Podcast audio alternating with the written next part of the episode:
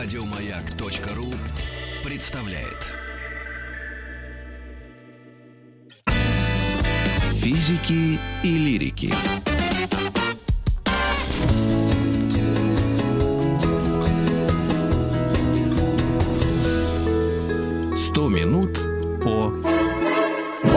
Спорте. И у нас в гостях Елена Истягина Елисеева, директор Государственного музея спорта, кандидат исторических наук, профессор Высшей школы экономики. Мы говорим э, сегодня об Олимпийских играх, но уже о современных. Можем буквально пару слов вспомнить, как вы нам рассказывали о древности, о Греции, об их атлетах. Да, ну их там мы все уж прошли. И римлянах, которые зажимали, можно сказать, э, греческие свободы и э, диктовали как-то свои условия. И мы пришли к выводу, что, в принципе, спортивные Олимпийские игры очень тесно идут рук об руку с государством. С государством, с идеологией, с политикой, все так. А как же Здра- Пье- Здравствуйте. Здравствуйте. Да, А здравствуйте. подождите секундочку, это тогда все. А как же Пьер? Пьер, он, в общем, тоже был э, парень э, вполне себе э, политизированный. Дело в том, что в середине, э, 18 в середине 19 века, после целой череды кровопролитных войн, в которых проиграла также, в числе проигравших была и Франция, и Германия и так далее, встал очень острый вопрос о здоровом населении. Э, И тогда многие страны, тогда в очередной раз э, начался э, виток промышленного развития, мужчины стали жениться позже, женщины пошли работать, потому что их содержать было некому, соответственно, упадок населения начался, и очень многие страны задумались, как воспитать здорового, работоспособного и обороноспособного человека. Мгм. И начали примерно разрабатывать всякие методики. Тогда вот педагоги начали работать, всякие э, товарищи ученые, посвящать этому вопросу много внимания. И, в частности, говорили о том, что необходимо заниматься физическим здоровьем. Одним из таких просветителей уже к концу, 18, э, к концу 19 века стал э, Пьер де Кубертен, который, в частности, говорил, что Франция проиграла во многих войнах из-за плохого состояния физического своих граждан, Мгм. что неправильно, что надо исправлять. И вот на волне этих определенно реваншистских направ- э, настроений, в том числе, он это излагал в своих трудах, э, свою точку зрения, он начал продвигать как раз э, идею возрождения Олимпийских игр как э, комплексных соревнований с, дальне- с подготовкой спортсменов вот, к участию в нем Мгм. массово. И они создали некую олимпийскую хартию, да? То есть это если один человек энтузиаст, то Ну, как-то это, уже, это, это уже было в дальнейшем. Да? Он был, конечно, энтузиаст, но было, у него было состояние, так оценивающееся в 500 тысяч франков э, к его смерти. Это уже Это было... очень много. Это много, да. Он был вполне состоятельный человек, он все свое состояние потратил на э, олимпийское движение, и уже э, э, ближе к своей смерти, э, к, э, к 40-м годам, он уже с благодарностью принимал э, чеки от э, тех же немцев, э, которые делали взносы в олимпийское движение и, в общем, как бы там э, э, платили за, как бы, за участие, поддерживали Мгм. его. Более того, даже есть целые, э, целая переписка э, гитлеровской администрации, как куда приглашают, на какие, в какие санатории товарища Пьера де Кубертена, чтобы вот оказывать ему такую поддержку. А товарищ Кубертен разве не пытался создать сразу Олимпийский комитет над государственным? А, вообще он его создавал как а, общественную организацию с определенного идеологического толка. Это, конечно, было так. Он э, говорил о необходимости физического воспитания граждан. А еще э, уже в последующие годы он писал о том, что э, вот это вот спортивное движение может быть мягкой, колонизационной, цивилиз- цивилизующей силой для стран третьего мира в том случае, если соревнования не предусматривают каких-то агрессивных форм участия вот этих вот э, людей, ну, например, там, в боевых, да, каких-то Ну да, э, чтобы видов, не, не возвращать э, т- этот самый Колизей. чтобы не возвращать протестный дух. Мгм. Он говорил о мягкой колонизующей и цивилизующей силе для стран третьего мира, например, для Африки, что вовлекая их в участие, ты приближаешь их к цивилизации в том виде, в котором ее понимают европейские страны. Тогда еще Африка не была свободна. Э, Тогда еще Тогда Африка Ну и говоря о серьезных, свободна. полноценных Олимпийских играх первых, или, или первых, первые 10, да, там, первые 10 свиданий. То есть э, до того, как мы ну, даже послевоенных, да, э, уже. Да, давайте вначале еще Начало, вернемся, да, да, вот, до как он военных. э, создавал это Да. дело. И вначале он с группой со-товарищей создавал это, конечно, как общественную организацию Мгм. при поддержке э, ряда государств. Бе- Без этого было никак. Но для начала это была вот такая вот э, товарищеская э, э, коммуна. А далее в дальнейшем она уже развивалась э, достаточно близко к э, структурам э, государственным при поддержке. Это практически всегда было с э, высшими эшелонами власти, в которых участвовали э, аристократы, поэтому первые олимпийские комитеты, они были в основном, конечно, из, э, скажем, таких родовитых граждан, э, то есть из э, аристократических э, семейств Мгм. Европы. И, И первые были первые проведены когда, в да. 1896 96 году. да. в Афинах. Э, в Афинах, э, и, в общем, греки этому очень э, мероприятию обрадовались, и э, потому что Греция на тот момент не была центральной страной Европы, а тут все-таки к наследию привлекли внимание, там целый ряд моментов э, политических еще сыграл, и даже пред- Сразу же. э, Вот сра- игры, сразу и уже же. политика. И они даже предложили оставить э, Олимпийские игры в Греции навечно. Но уже тогда созданный Олимпийский комитет международный сказал, нет, уважаемые товарищи, у нас есть заявки и от других стран, поэтому мы будем передвигаться по миру со светлой олимпийской идеей. А Мгм. какие страны приняли участие в этих играх? А, Ну, или, или в нескольких первых в играх? основном это были европейские страны. В, э, логистика всегда очень сильно влияла, вот в первую половину э, де- 20 века, она очень сильно влияла на то, кто участвует э, в играх. Поэтому, если это Европа, то большая часть европейцев.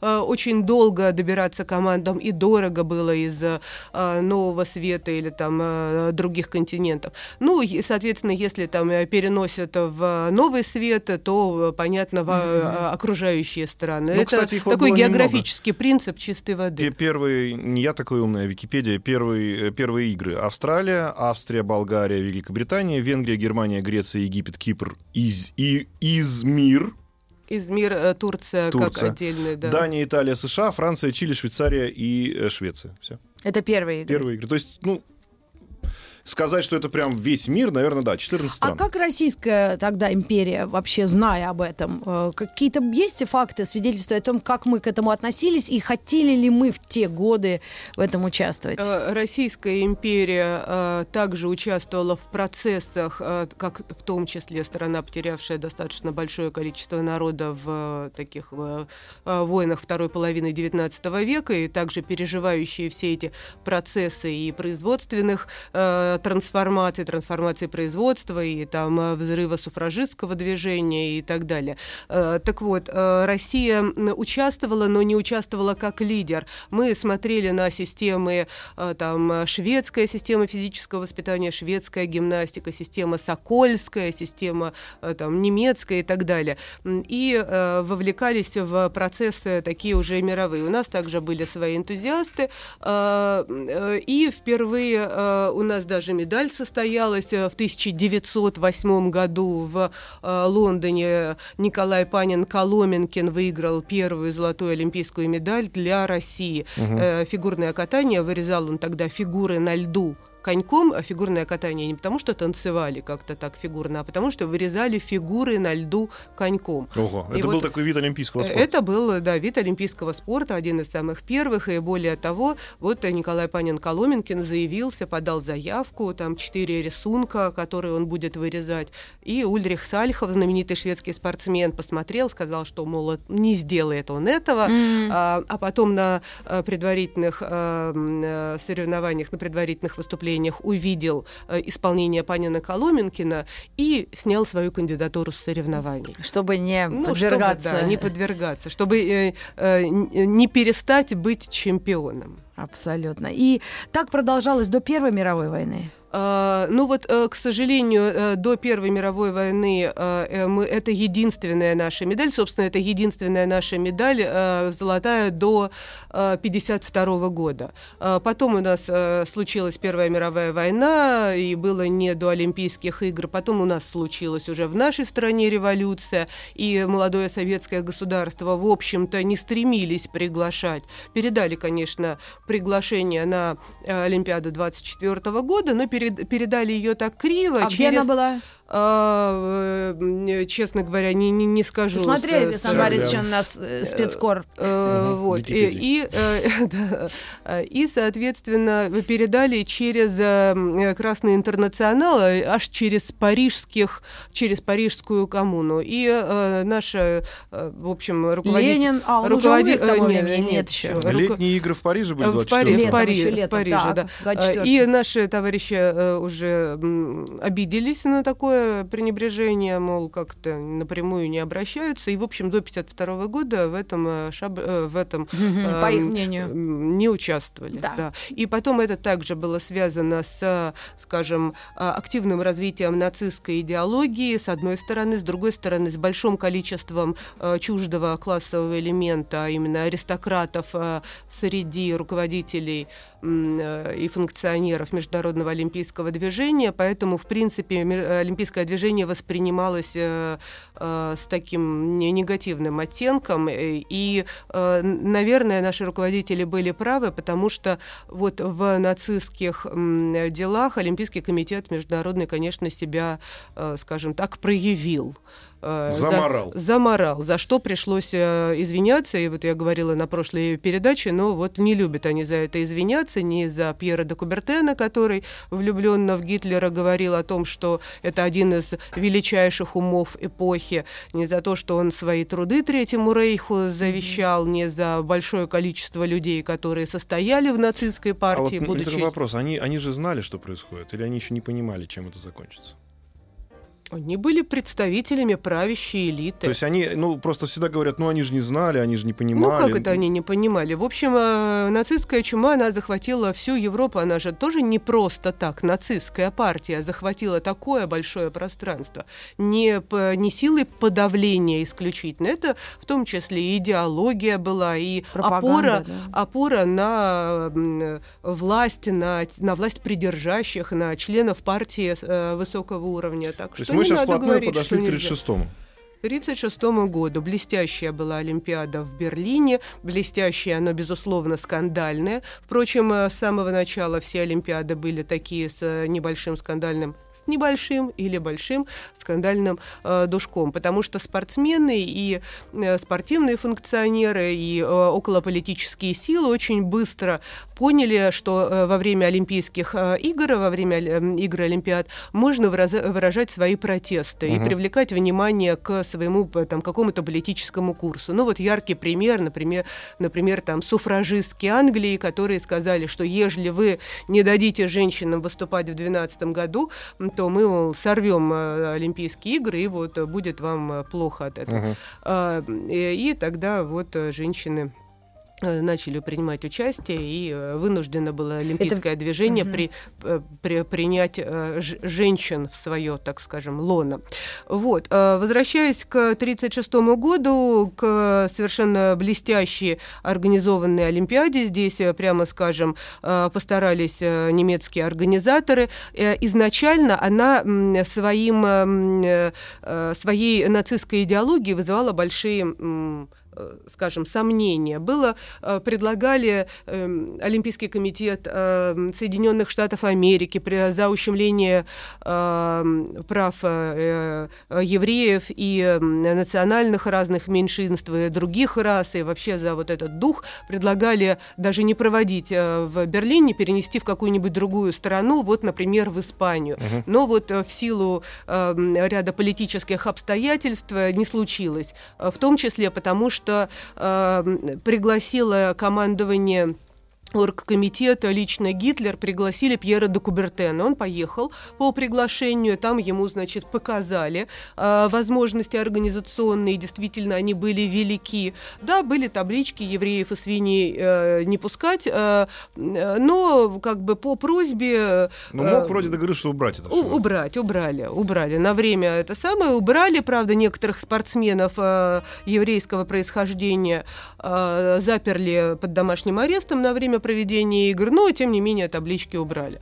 А, и Олимпиаду, она была действительно хорошо организована. С точки зрения проведения соревнований, там было довольно много инноваций, это вот эта вот съемка знаменитая в движении и, в общем, отличное освещение, и сувенирную продукцию они сделали, огромную линейку совершенно блестящую, там разных всяких красивых предметов, там, кстати, забавно, вот мы сейчас за, за здоровый образ жизни, но один из самых популярных предметов на Олимпийских э, играх э, подарочных э, традиционно был пепельницей. Mm. Э, тоже очень у нас целая... Я думала, монштук или трубка. Да, что-то. Ну, почти ну, рядом. Практически. Да. Портсигар да. или вот пепельница, да, это прям такие а, вещи. А, и никаких не было протестов или были все-таки уже? Ну, были протесты, конечно, и со стороны... В процессе игры, я Да, со стороны черных спортсменов, и, в общем, как бы и в прессе. А были страны, которые бойкотировали прямо открыто? А, открыто нет. Мы, мы не принимали, мы не но мы знали. Мы не Я принимали, думаю, что... нас просто не приглашали. Да, пригласили, потому что Сталин еще в 1936-м контактировал с гитлеровской Германией. В принципе... Э, с гитлеровской Германией, да, с Олимпийским комитетом нет. Угу. Это, а, опять же, было связано в том числе, еще раз подчеркну, вот это иде...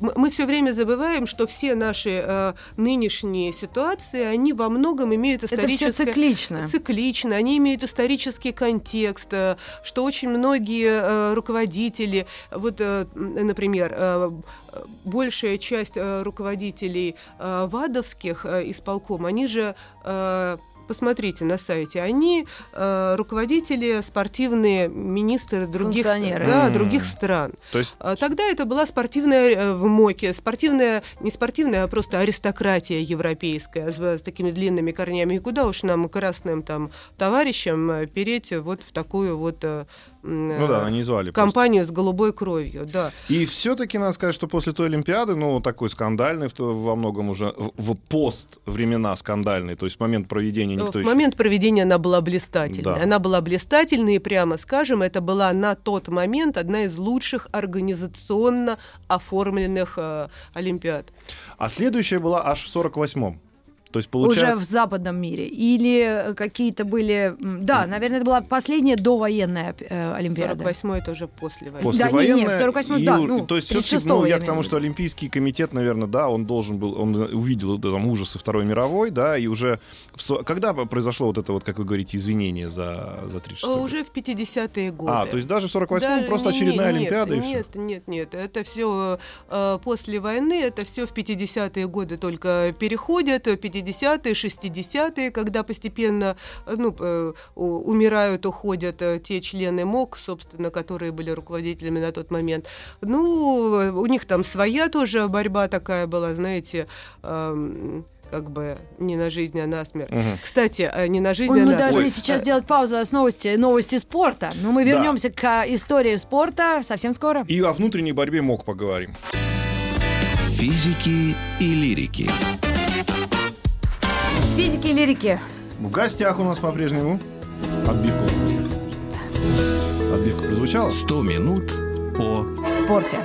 100 минут о спорте. У нас э, интересно рассказывает наша гостья Елена а как раз о всех э, Олимпийских играх уже нашей современности. И мы подошли к внутренней борьбе Международного олимпийского комитета. Не все там у них так гладко, да, оказалось? И можем как раз к, на, к, современ... к нынешним дням подойти. В истории спорта это действительно очень странные для людей непосвященных и какие-то ну, совершенно непонятные вроде бы истории. Хотя если изучить историю олимпийского движения, да, ну это всегда была, да, история такая политизированная, потому что вот мы заговорили о бойкотах еще там в 20 году не пригласили Германию, проигравшую ее союзников. Mm-hmm. В 24 году нас не пригласили, ну, точнее, пригласили, но так, довольно унизительно, передав через посредников э, свои, значит, эти самые приглашения, от которых мы отказались. Э, в 1936 году был большой скандал в связи вот с нацистской э, Олимпиадой, там ее хотели пере, переносить в Испанию. Вначале, кстати, заметьте, нас э, всегда этот э, процесс возбуждали, они возбудили американцы этот процесс, и также э, быстро сказали, ну и, и, и ладно. И, и участвовали. И, и участвовали, да. И вот э, будущий э, президент Эвери Брендедж тогда говорил, что это заговор сионистов, и не надо бойкотировать эту, э, эту Олимпиаду, и буквально вот насильно, при- ну не насильно, конечно, но с под, с под давлением привез американскую команду на участие в, э, в, Олимпи- э, в, Олимпи- в Олимпиаду 1936 года, игры Олимпиад. А, Ну и э, уже потом в 1952 году мы принимали участие впервые, и мы в- пришли туда как народ-победитель, который А в каком го- 52-й. городе? городе? Хельсинки. а, В Финляндии, да, Хельсинки. да, э, и это для нас была такая Олимпиада, которая э, необходимо было расставить точки, э, кто мы э, в мира, на мировой арене. Супердержава. Э, Супердержава. И вот э, я э, перед э, рекламой хотела рассказать такой интересный факт. Сейчас мы работаем в архивах и как раз э, и- и, м, ищем различные факты по истории э, российского спорта и по истории советского спорта. Очень любопытно читать э, протоколы 20-х, 30-х, 40-х годов, именно посвященных э, спортивной отрасли. И вот надо сказать, что место министра, оно всегда было таким жестким местом, э, не, на котором было сложно сидеть. Так, с 33 по 40 годы из семи, э, скажем, министров, из семи руководителей госкомспорта э, пятерых осудили и расстреляли. Поэтому, да, поэтому все у нас э, происходило так, в общем-то. Не из-под палки, скажем не так. из-под палки, совершенно верно. И главное, с результатом таким. И вот эти пост, э, послевоенные годы и после 52-го, как э, у А нас с- это было дело государственной важности, воспитать спортсменов? Это были спортсмены-любители У, у нас или они не было делом э, государственной важности воспитать спортсменов. Еще с 20-х годов дело государственной важности для нас было воспитать здорового, обороноспособного и трудоспособного гражданина. И мы также искали свои э, подходы. Вот молодое советское государство получило э, вот это вот все огромное население, большая часть из которого сельская, которые не имели понятия о там э, гигиене, правилах э, здорового образа жизни и так далее. И с одной стороны надо было идеологически его подковать, а с другой стороны сделать его ну как-то как-то работоспособным, да, здоровым. И тогда э, искались э, разные пути и экспериментировались с разными комплексами, Осавиахим, Ворошиловский стрелок, разные там всякие комплексы. Комплексы э, это как раз Спортивно-оздоровительные. спортивно-оздоровительные и прикладного характера. Это э, 20-е годы середина. И как раз к 30-м годам выстрелил и стал потом базой для физического воспитания граждан, граждан Советского Союза комплекс готов к труду и ГТО. обороне. И тогда же, э, помимо пяти вот э, почему у ГТО такой гениальный комплекс? Помимо того, что он имеет вариативные упражнения, развивающие все физические качества человека, силу, ловкость, быстроту, выносливость, еще он имеет, э, значит, как э, первое, вот в первых комплексах, эм, а, одна из дисциплин э, должна была быть сдача э, нормативов прик- прикладного характера, умение Стрельба. оказать медицинскую помощь, э, ведение транспортного средства, а также э, знание основ физкультурного, э, физкультурно-спортивного движения в Советском Союзе и за рубежом и умение провести беседу в группе до 30 человек. То есть, это, еще и было с- развитие. Да, это такой самопроизводящийся, саморазвивающийся комплекс, да.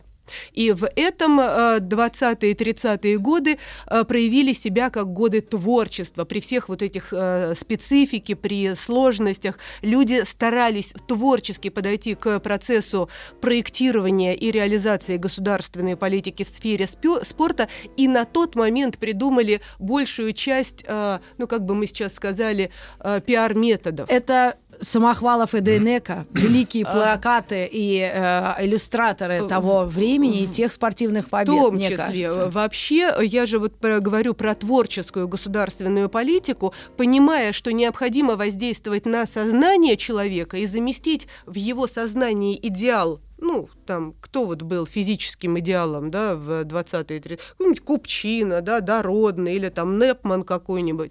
А чтобы сместить этот идеал в сторону физкультурника, там, Поджарова, красивого, с, там... Пловца. Э, да. Э, происходит следующее. Был дан госзаказ, например, практически всем фарфоровым фабрикам. Ну, мы же любим там фигурки расставлять, М. там как Это мещанство, товарищи. это мещанство, но Мещанство. тем не менее всяких вот этих буржуазных пастушек э, заместил так называемый советский агит-фарфор. Гениальный советский агит-фарфор э, из красивых спортсменок, красивых спорт- э, спортсменов. Да? То есть человек ставил себе вот на стол, и он смотрел на нее, и так или иначе формировался идеал вот Даже он. если взглянуть на рабочую колхозницу, то и рабочая, и колхозница, великая наша, да, ну, произведение, которое Вера стоит, э, Мухина, там рабочий очень подтянутый. И Так колхозница за собой следит. да, То есть так вот посмотришь сегодня, думаешь, ого, даже просто чтобы быть в форме рабочего-то надо за собой как-то это. И э, именно тогда обращались, э, в том числе Малевич занимался э, вот э, агитационным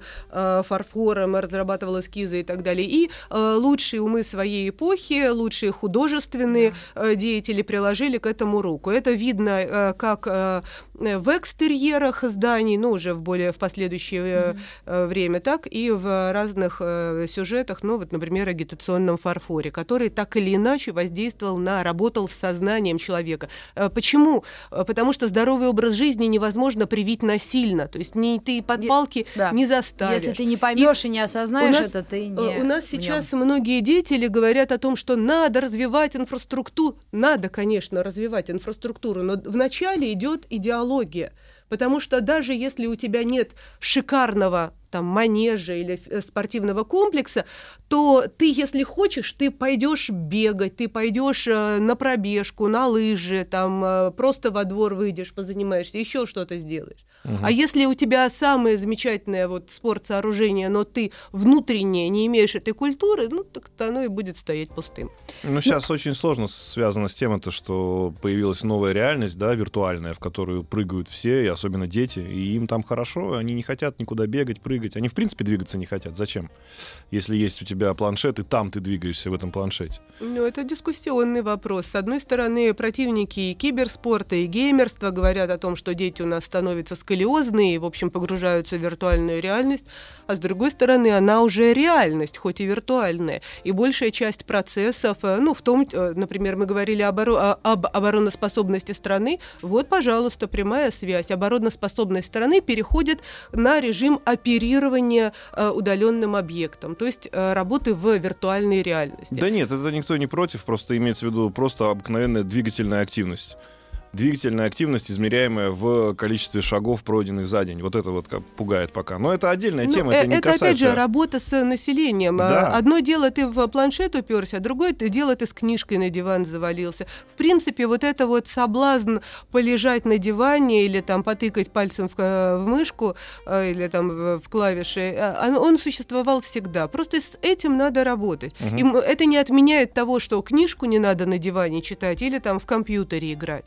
Э, Надо соблюдать баланс, и к этому, опять же, призывала э, та самая физическая культура, которая воспитывала, массово воспитывала здоровых и спортивных граждан. Что дало нам возможность э, победить, в том числе в Великой Отечественной войне, как говорят многие диссертации моих уважаемых коллег, а также вот эти вот самые люди с фронта...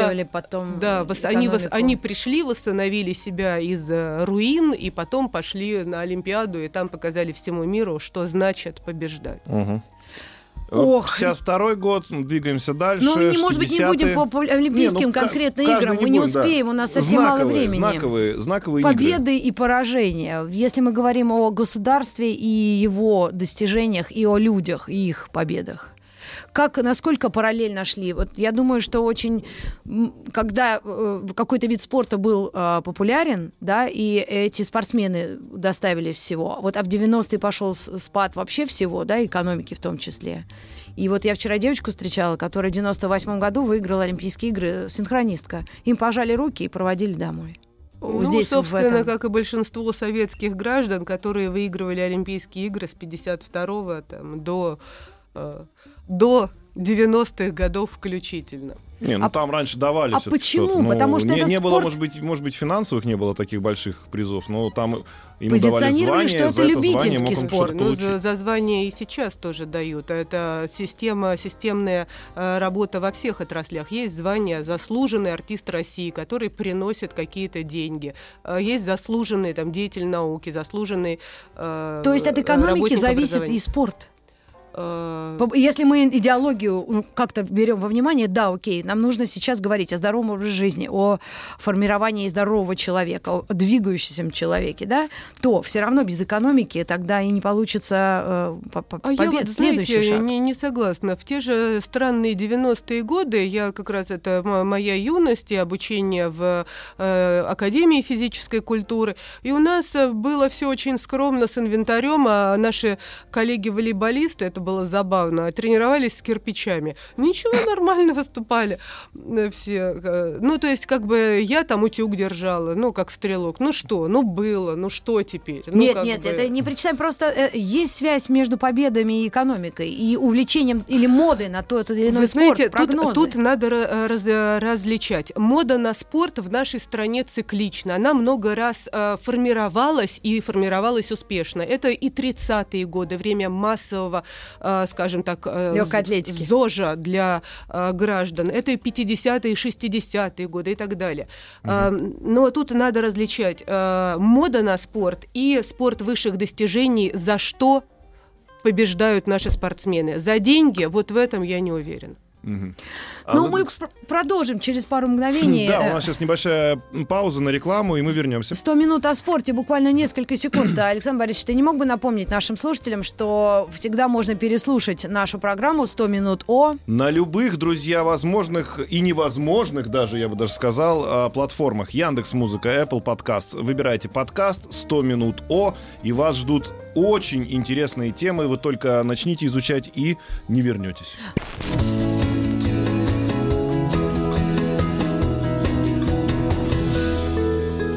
100 минут по 100 минут о спорте. Какова ситуация и какие перспективы развития спорта? Очень мало, конечно, времени, эти 100 минут мало. Но, может быть, какие-то прогнозы от нашей гости, э, директора музея спорта Елены Истягиной Елисеевой. Ну, я, наверное, здесь как член общественной палаты какие-то свои, может быть, прогнозы скажу. Да. Э, Тут э, всегда надо э, разделять э, наших граждан и то, что они должны быть здоровыми, сильными, и что страна должна быть, как сейчас модно говорить, на ЗОЖе, чтобы спорт э, был моден и люди занимались. Это отдельная огромная э, работа. Она не зависит от того, участвуем, в чем мы участвуем, когда мы участвуем Мгм. и так далее. Но также нельзя отрицать того, что наши спортсмены всегда были идеалом. Собственно, у нас э, воспитание все построено на образцах. Да? Да. Мгм. Вот спортсмены для нас были образцом э, мужества, героизма, э, силы нашей страны. и- Дисциплины, самоотдачи, далее. всех Поэт- лучших качеств. всех лучших качеств, поэтому всегда спорт был в тройке лидеров на любых социологических опросах со, с вопросом, чем вы гордитесь в своей стране. Спорт был десятилетиями в тройке э, лидирующих ответов. Поэтому вот настолько острая ситуация она с- складывается, проблемная сейчас, идут очень такие э, драматические дискуссии. Я считаю, что первое, конечно, надо дождаться результирующего решения и с этим решением работать. А Это как- будет когда оно произойдет? Э, Ну, 9 числа, ч- 9 декабря должны вынести, если снова не перенесут, уже окончательное решение. Э, Второе, надо смотреть на ту реакцию, которая выдаст спортивная э, и чиновничья общественность в разных странах. Уже сейчас начинают нагнетать, есть ли чистые русские спортсмены, Вообще. вообще и так далее. Э, И с этим надо будет работать. Э, Надо будет работать с пространством э, информационным, надо работать с пространством чиновников среднего звена. Вот од- один из проблемных моментов будет, если нас исключат из участие в технических комитетах, комиссиях, э, и вот как раз не в высших эшелонах, а в среднем звене, потому mm что именно там, собственно, политика и реализуется. Э, нововведения в техкомах, э, различные комиссии, нормативно-правовые документы, регламентирующие развитие спортивного олимпийского движения там, во всех странах. Вот, вот и это нельзя потерять, даже если потеряем, необходимо будет э, перестроиться и снова туда включаться. А были же подобные истории, не вот такие же похожие, что происходит с нами сейчас, с другими странами в прошлом? Похожие истории исключения. Были и истории бойкотов. Они были, вот как я сказала, аж с 20-х годов на Но каждых это были играх. больше политические истории, а вот именно с э, допингом. С, с допингом. Вы знаете, я была 17-летней э, э, студенткой, когда первый раз поехала в Международную Олимпийскую Академию. Тогда выступал Ричард Паунд. Я была одна из э, там 250 э, э, студентов из разных стран. И нас учили разные лекторы, там, э, этому самому олимпийскому движению, его mm-hmm. ценностям и, и так далее, нетворкингу, как сейчас тоже любят говорить. А, так вот, выступал Ричард Паунд, я его очень хорошо помню, и мы тогда сидели на него, смотрели, парень, о чем ты? А, ну, то есть, как бы, что ты продвигаешь, расскажи-ка нам, пожалуйста. И вот прошло 20 лет, и вот Э, эта работа, представляете, какую работу проделал человек, который буквально смог, э, ну, если не зажать весь спорт в определенные рамки, то очень близок к тому.